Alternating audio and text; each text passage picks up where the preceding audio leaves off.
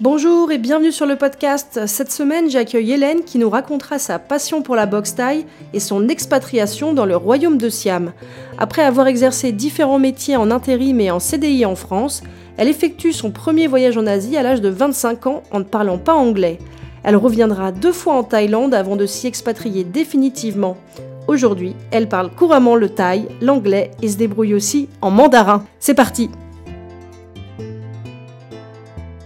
Donc on se trouve actuellement à quelques kilomètres au sud de Chiang Mai en Thaïlande, sur le lieu d'entraînement euh, d'Hélène, qui est boxeuse et vit en Thaïlande depuis trois ans. Exactement. Alors pour commencer, Hélène, est-ce que tu pourrais te présenter un petit peu? Euh, je suis française, donc euh, j'habitais avant euh, à Lille, dans le nord de la France. Et j'ai déménagé, enfin je me suis expatriée. Je suis arrivée en Thaïlande à peu près il y a trois ans pour m'y installer complètement en fait. Ça fait cinq ans que je faisais des voyages, des allers-retours entre euh, l'Asie, enfin la Thaïlande et la France. Et il y a trois ans, euh, je me suis installée complètement. J'ai tout lâché en France. J'ai fait euh, une première année à Chiang Rai. Donc qui est un petit peu plus au nord que Chiang Mai. Ouais, voilà. Et puis après, ben, j'ai déménagé sur Chiang Mai parce que la ville est plus grande, donc plus d'opportunités. Et puis ben, j'ai réussi à avoir un, un travail avec un permis de travail. Du coup, c'était plus intéressant pour moi de venir m'installer ici à Chiang Mai. D'accord. Et le permis de travail que tu as pu avoir, c'était euh, dans quoi? C'était euh, par autour de la boxe ou pas du tout? Non, alors là, c'était pas du tout ça. C'était euh, dans un call center, un centre d'appel allemand et qui était basé aussi sur Paris. Et donc, ben, j'aidais, euh, je prenais des rendez-vous, en gros. Donc, c'était vraiment pour avoir un permis de travail et être là pendant un an. Parce que c'est assez dur en Thaïlande de- d'avoir un, un visa pour, sur du long terme, en fait. Donc voilà, si, à part les visas étudiants, il faut que tu trouves du travail.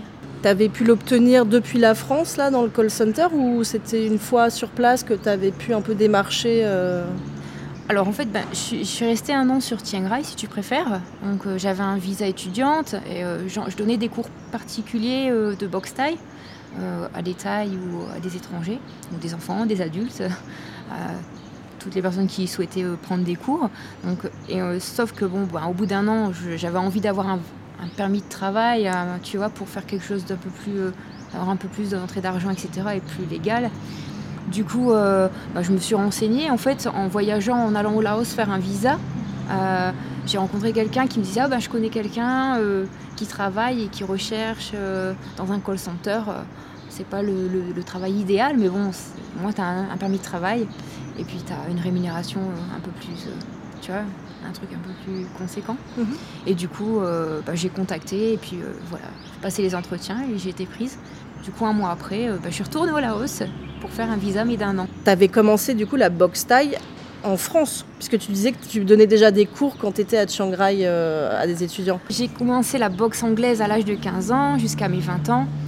J'ai arrêté pendant quelques années. Et en fait, quand je suis revenue en Thaïlande il y a de ça 5-6 ans, pour des simples voyages, je me suis dit, tiens, j'avais envie de connaître la boxe thaïlandaise parce que c'est quand même le pays euh, d'origine. Et du coup, je me suis entraînée un petit peu là. Je suis rentrée en France, du, coup, je continuais mes entraînements là-bas. Et puis, euh, bah, j'ai donné des cours aussi à des enfants dans une école en France. Mais bon, c'était rien du tout. Enfin, c'était vraiment euh, pour faire plaisir. Et en fait, quand je suis revenue ici, mon club euh, m'a proposé en fait de, de m'enseigner pendant un mois ou deux euh, à tenir les PAO correctement, etc. Et du coup, oui, après, euh, bah, j'ai commencé euh, à travailler surtout euh, en tant que professeur de boxe thaï en Thaïlande à Chiang Rai. Tu es boxeuse professionnelle?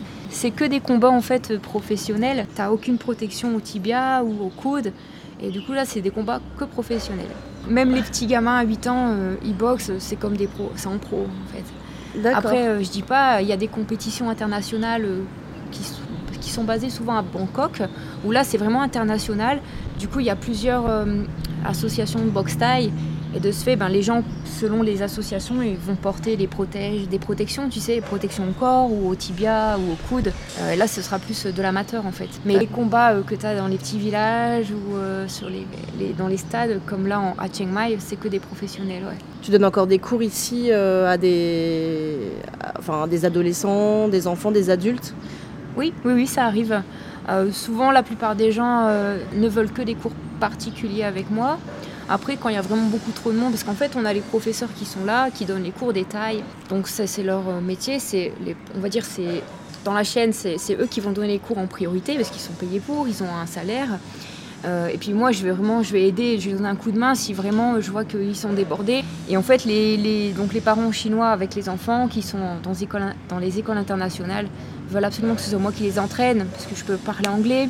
Les enfants, souvent, ils comprennent pas le thaï. Donc, en fait, euh, moi, je peux leur parler anglais. Certains parents veulent absolument que je parle que en français pour que leur enfant devienne euh, prodige en français.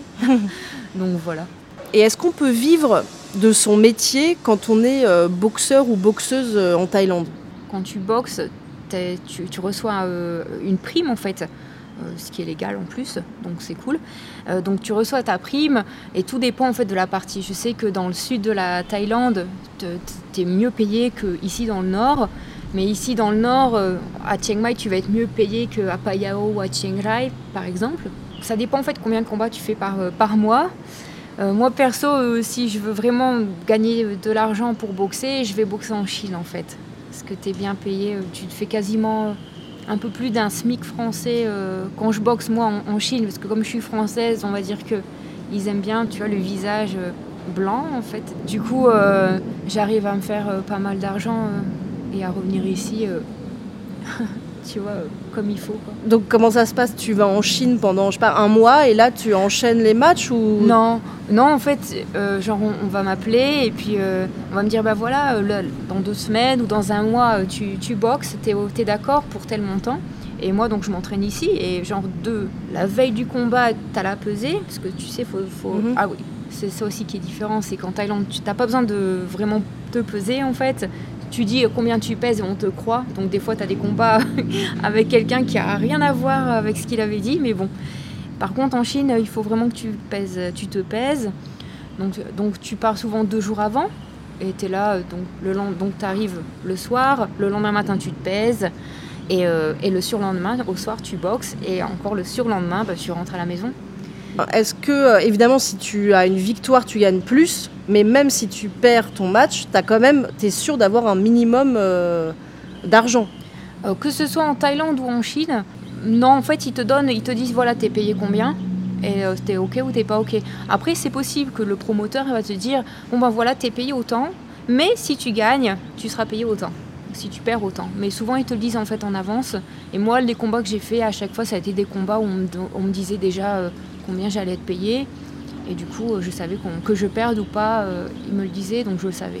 Du coup, les meilleures euh, boxeuses euh, du circuit, elles sont plutôt thaï ou étrangères? C'est mon avis hein, personnel. À Chiang Mai, les nanas, elles sont super douées. Hein. Les thaïs, hein. elles sont bien, elles sont super fortes en, clinching et puis en, en genoux. alors que les européennes ou les américaines ou les chinoises qui vont venir ici, elles vont avoir des super points, tu vois. C'est deux styles différents. En Chine, il y a plus de K1, c'est de euh, kickboxing, mhm. alors qu'ici, c'est vraiment la boxe thaï. Donc, euh, c'est des styles qui sont différents. Les gens qui arrivent de Chine, ils font beaucoup de sanda, c'est encore un autre style de boxe. d'accord. bon, je pense que je vais mettre un petit glossaire à la fin parce que je pense que je pourrais pas être la seule à être un petit peu perdue ah. dans tous les. Bah, c'est différents styles, tu sais, comme en France, tu as la, boxe anglaise. C'est mhm. ce qui est la, boxe la plus connue, à mon avis, la boxe anglaise. Donc c'est que les points, Mac Tyson. Mhm. Euh, tu as le kickboxing qui est bien connu en France. Donc le kickboxing, c'est les points, c'est les coups de pied, c'est les genoux, mais tu as le droit de faire qu'un genou. Euh, si tu attrapes la personne, un seul coup de genou. Euh, comparé à la boxe taille où là, tu, quand tu attrapes la personne, tu peux la faire basculer, ou tu peux donner, mais enchaîner les coups de genoux. Donc c'est plus brutal. Et euh, du côté de, la Chine, tu vas voir la boxe sanda. Comme en France, tu as la boxe française. C'est encore des styles différents qui, se ressemblent plus peut-être à du kung-fu. Tu sais, c'est light. C'est des petits coups comme ça. Les coups de pied sont pas pareils. Tu vas donner un coup de pied avec ton pied, alors qu'en boxe taille, tu utilises ton, ton, tibia. Mieux tu frappes, plus tu frappes au visage, mieux c'est. Hein. Ah ouais Ouais. Ouais, c'est vrai que la boxe taille, ça a l'air euh, super violent. Et en même temps, tu as beaucoup de respect dans la boxe taille quand tu sais, tu fais la salutation pour ton prof. Euh, et euh, bah, à la fin du combat, moi, j'ai des nanas avec qui j'ai boxé, on est super copines, quoi. Enfin, et puis quand tu es sur le ring, bah, c'est marrant. Enfin, je sais pas, moi, ça. D'accord. je trouve ça plutôt fun. ok. Vivre de son métier quand on est boxeuse en Thaïlande. Euh, oui et non. c'est compliqué quand même. Oui, ben oui, quand même. À part euh, si tu es vraiment connu et que tu arrives à boxer dans les grosses productions. Euh, bah, pour un garçon, c'est déjà difficile, mais pour une fille, encore plus, je trouve. hein. Il n'y a pas beaucoup de place, en fait, dans les grosses productions télévisées. Et même quand c'est des productions télévisées, euh, bah, en fait, ça dépend si tu as de la chance ou pas. Il y a des personnes qui vont, euh, genre, tu vas recevoir une somme d'argent, mais c'est la somme d'argent que, que ton euh, que ta salle, enfin ton, club t'aura remis. Donc tu c'est pas vraiment la somme d'argent que tu auras eu euh, au départ. En fait, tu sais qu'on t'aura payé au départ. Donc ça dépend combien de personnes vont, euh, vont prendre leur part en fait. Parce que des fois, genre, moi je vais appeler quelqu'un, est-ce que tu boxes? Oui, tu boxes, ok, mais bon, moi j'ai appelé la, salle, donc moi j'ai déjà. Et alors je vais dire par exemple, je sais pas, 1000 euros. Il boxe pour moi, je vais recevoir 1500 euros. Moi, je vais le vendre à 1000 euros. Lui, il va le vendre à combien Tu vois ce que je veux dire? Et le boxeur va recevoir peut-être 500 euros. D'accord. Tu vois, ça dépend combien de personnes vont euh, prendre leur part. Ouais, ouais, ouais. D'accord, d'intermédiaire en fait. Voilà, euh. les intermédiaires, ouais. Donc, moins il y en a, mieux c'est. Et est-ce que tu connais justement euh, d'autres euh, filles boxeuses euh, qui, euh, qui s'entraînent et vivent en Thaïlande et qui sont pas thaïlandaises Euh, ouais, quand même, ouais, ouais. Après, je sais pas si, si comme moi, elles ont un, comme là un visa euh, pour longtemps, mais il y a des nanas que je croise assez souvent et qui sont là depuis un moment. De temps en temps, peut-être elles vont rentrer chez elles dans leur pays et puis revenir ici. Les américaines, surtout, qui rentrent chez elles, qui boxent chez elles et qui reviennent ici pour plusieurs mois, qui s'entraînent et qui rentrent et qui boxent chez elles. Elles partagent un peu leur, leur année en Ouais. deux. Et alors, justement, si, euh, si quelqu'un ou quelqu'une euh, veut venir s'entraîner euh, en Thaïlande, quelle école de, de boxe thaï tu conseillerais? Oh ben, X-Max, Thai Boxing Club. On va faire de la pub, c'est bien. Euh, ouais. Alors, pour le moment, on a des entraînements de boxe taille le matin et l'après-midi. Donc, le matin, ça va être de 8h, 8h, 8h30 jusqu'à 10h30. Et l'après-midi, donc, euh, c'est de 16h à 18h. Entre temps, en fait, entre les deux cours, le matin et l'après-midi, si tu veux, tu peux euh, prendre des cours euh, privés avec les professeurs. On propose des cours de belly dance une fois par semaine, c'est le mardi matin. Il y a des cours de fitness, fitness, mi- mi-fitness, mi-zumba, trois fois par semaine en matinée. Et là, on va rajouter, euh, bah, c'est moi qui m'en occupe, on va rajouter euh, deux cours de yoga par semaine. Parce que le yoga, c'est assez bon pour les muscles, tu sais, parce que comme on, court beaucoup, on donne beaucoup de coups de pied, on a les muscles assez tendus et souvent le stretching qu'on fait à la fin, euh, 10 minutes de stretching, c'est pas assez en fait pour ton corps, parce qu'il faut que tu récupères pour la séance de l'après-midi. Donc peut-être faire, euh, on va faire, donner des cours de yoga pour les personnes qui veulent avoir un peu plus de flexibilité, pour les high kicks, tu sais, les coups de pied à la tête ou D'accord. voilà. On va parler euh, maintenant un petit peu plus de ton expatriation. Dès ton arrivée, toi, tu as commencé à prendre des cours de taille? J'ai commencé avec internet en fait sur un, un site, une chaîne YouTube d'une d'une nana qui se trouve euh, à Bangkok, une Thaï. Et comment ça s'appelle pour C'est euh, We Learn Thai with Mod, M-O-D. D'accord. Et euh, la nana, elle, elle a un super bon anglais. Donc euh, c'est bien aussi pour nous en tant que Français de pouvoir réviser notre anglais avec ses vidéos. En fait, chaque vidéo a un thème. Donc, genre, tu vas avoir une vidéo comment on dit bonjour, comment se présenter. Euh, elle est géniale. J'adore et j'ai beaucoup appris avec elle. Quand je suis arrivée en fait euh, en Thaïlande, quand je me suis expatriée, je pouvais déjà parler thaï. Je le comprenais pas parce que parler et comprendre c'est différent. Les trois premiers mois c'était le plus dur pour moi, mais au bout de trois mois je parlais, je comprenais déjà bien le thaï. J'avais eu un visa, tu sais, étudiante, donc je devais aller à l'école. Même si l'école elle était pas top, j'ai quand même appris un peu. euh, C'était dans une école privée ou à l'université que tu as appris le une taille école privée. Donc c'était vraiment un business pour les visas, tu sais. Donc malheureusement, même si moi je voulais absolument apprendre, parce que je voulais, euh, comme je donnais des cours de, de boxe taille, fallait que je les donne en taille. Il fallait vraiment que j'apprenne euh, à parler, quoi. Et puis j'avais pas d'amis, un seul ami blanc, enfin un seul ami européen euh, à qui parler. Du coup, il fallait vraiment que je, je puisse m'exprimer en taille et que je puisse comprendre mes amis, quoi. Sinon, euh, tu déprimes. Hein. Oui, non, mais c'est sûr. Et donc en fait, tous les cours, en fait, fallait que tu lises. Donc c'est bien. t'as- j'ai- je pouvais lire le thaï parce que j'avais acheté, j'avais eu un bouquin sur internet d'un gars, un Canadien, qui, donnait des cours comment comment euh, apprendre le, le thaï à lire et à écrire le thaï. Donc j'avais appris par moi-même déjà. Bon là du coup ça m'a bien aidé euh, pour lire parce que tu passais tes journées, euh, enfin pas tes journées mais tes deux heures de cours par jour, quatre fois par semaine, à juste lire et à répondre bêtement. Donc malheureusement, c'est pas trop mon style parce que moi j'aime bien faire mes réponses moi-même, Ok. Non, mais oui, c'est un peu bizarre comme apprentissage, mais bon. Pourquoi est-ce que tu as choisi Chiang Mai?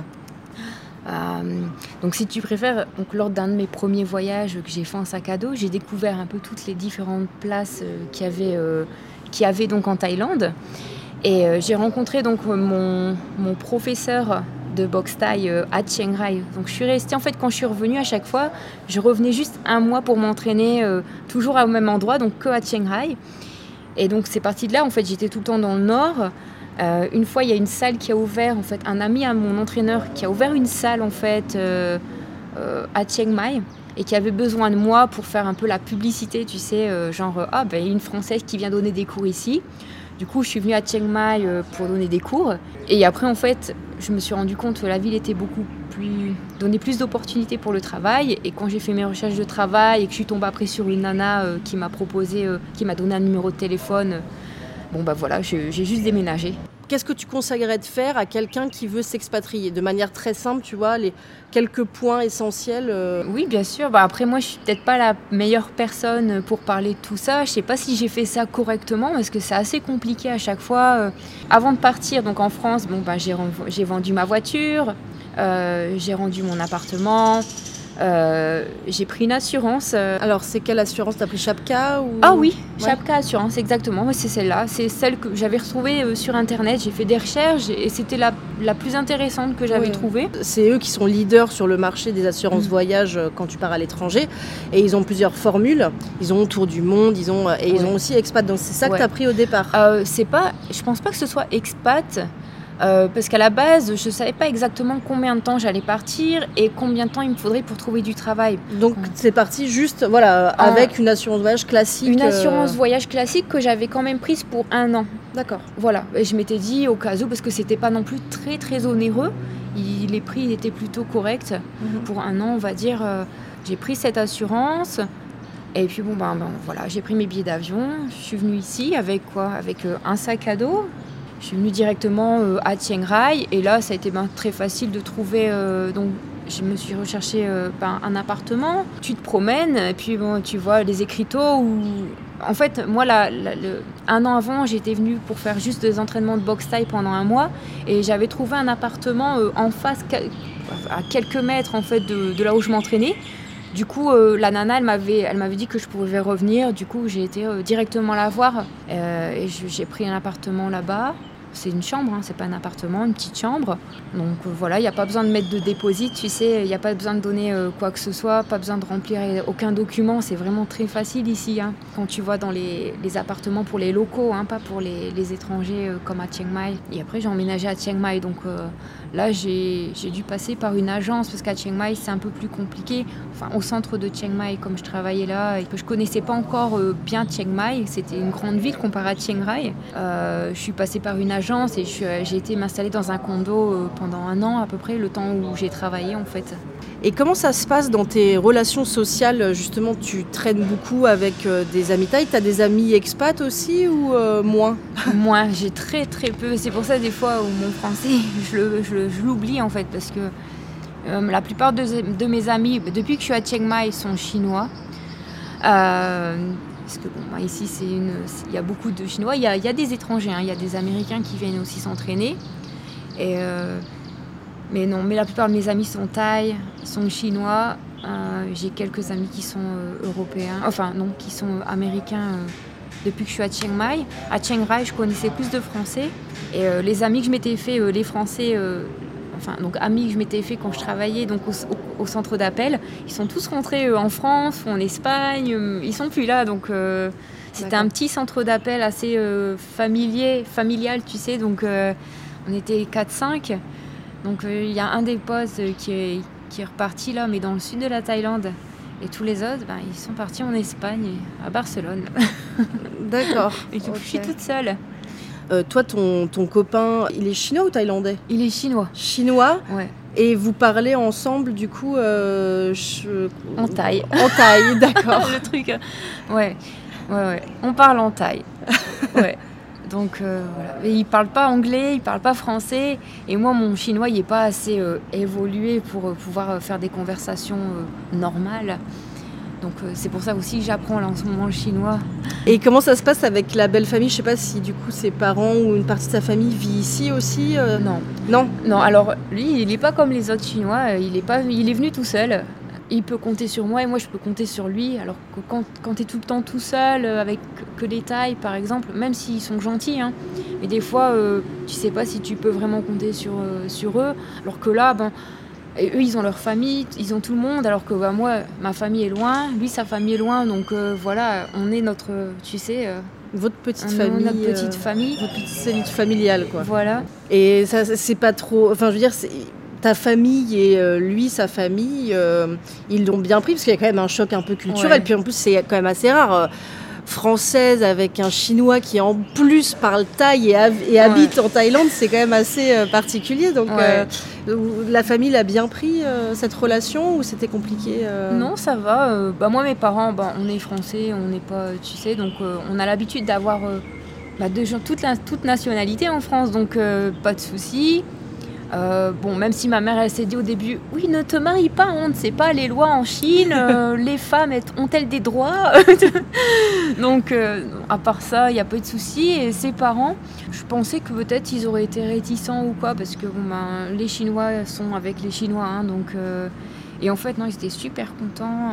Pour euh, finir un petit peu, rien à voir. Euh, Est-ce que tu pourrais nous citer des ad- tes adresses préférées à Chiang Mai? Alors, pour, euh, pour la boxe, si tu veux voir. euh, alors, il y a plusieurs. Il y le stade de Tapé, où les combats euh, sont, sont, sont bien, oui. Euh, c'est à Tapé Gate, à la porte de Tapé, dans le centre.